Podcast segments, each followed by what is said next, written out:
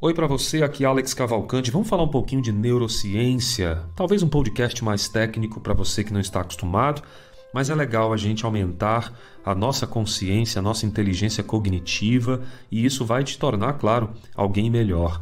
Eu queria te contar agora sobre a ideia de neurônio e impulso nervoso. Se eu te explicar um pouco sobre isso, talvez nas decisões do seu dia a dia você vai começar a entender ah, comportamentos que você não concorda, você vai perceber por que, que algumas pessoas agem de formas diferentes, né?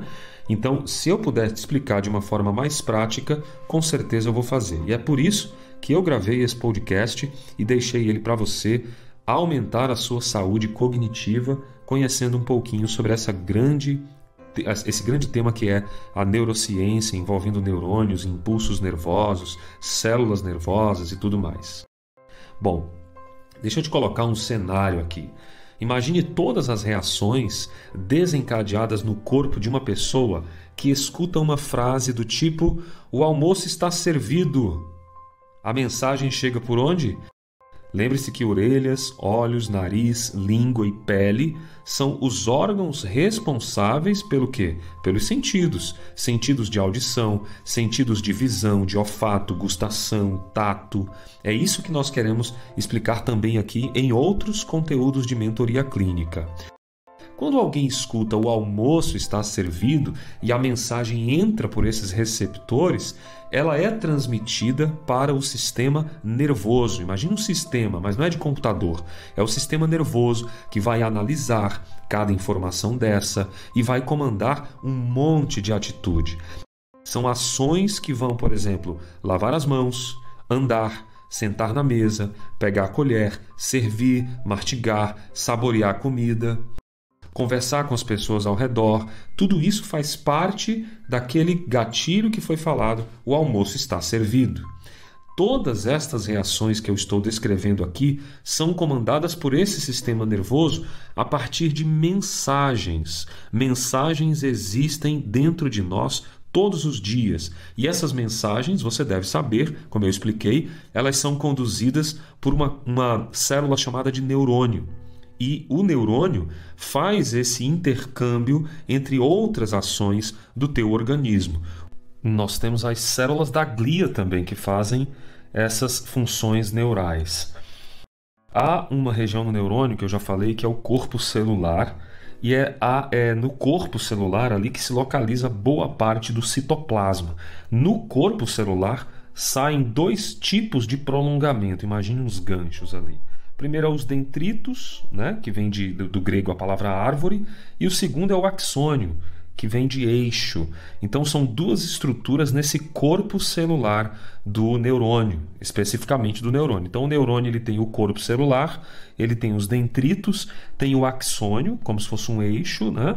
E as células envolvendo cada axônio desse aí.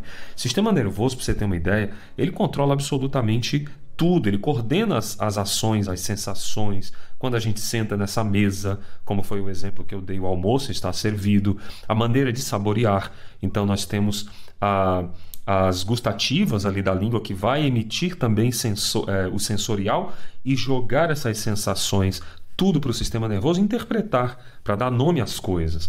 É por isso que nós temos nervos espalhados por todo o corpo que captam, que percebem tudo isso.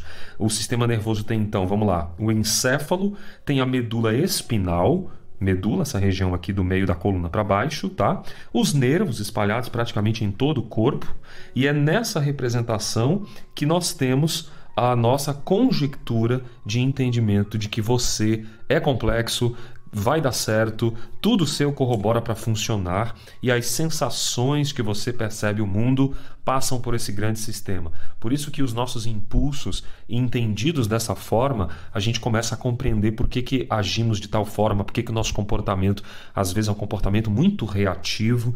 Tudo isso vem dessa estruturação do sistema nervoso, tá?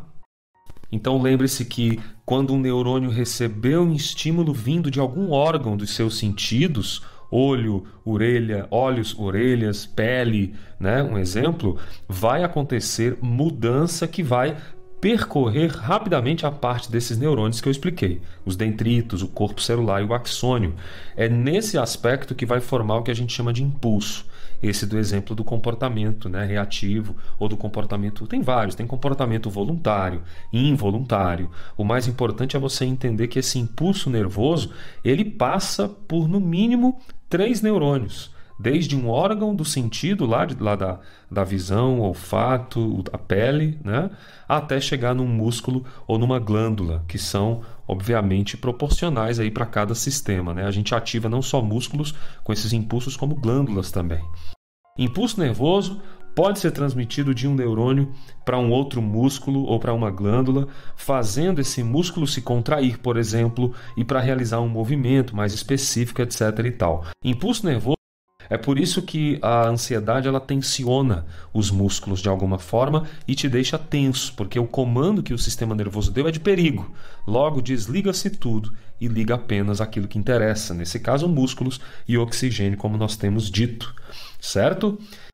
Eu acho que a gente vai ficar por aqui nesse podcast. Eu queria deixar um pouco mais esclarecido. Lembre-se de um resumo de uma forma geral. Impulso nervoso, ele é algo que é medido e trabalha com substâncias de neurotransmissores, que a gente vai falar. Se você já chegou nesse podcast, entender um pouco de neurotransmissor, que é a química, que tudo que você come, tudo aquilo que você trabalha em termos de alimentação, tudo isso faz uma, uma verdadeira sinfonia, uma orquestra dentro do teu sistema nervoso, tá? Sistema nervoso é exatamente esse conjunto magnífico, lembre-se bem, do cérebro, do cerebelo, do bulbo, do tálamo e do hipotálamo, que são as principais regiões do sistema nervoso central, e é dele que eu vou falar no nosso próximo podcast. Paz e bem para você, conhecimento, pegue algo e siga adiante. A gente se vê, até lá. Onde você estiver agora, pare um pouco, respire, olhe o horizonte à sua frente e comece a projetar uma vida digna de ser vivida. Tudo acontece quando estamos em silêncio, tudo acontece quando temos o conhecimento correto. Receba onde você estiver agora, paz e bem.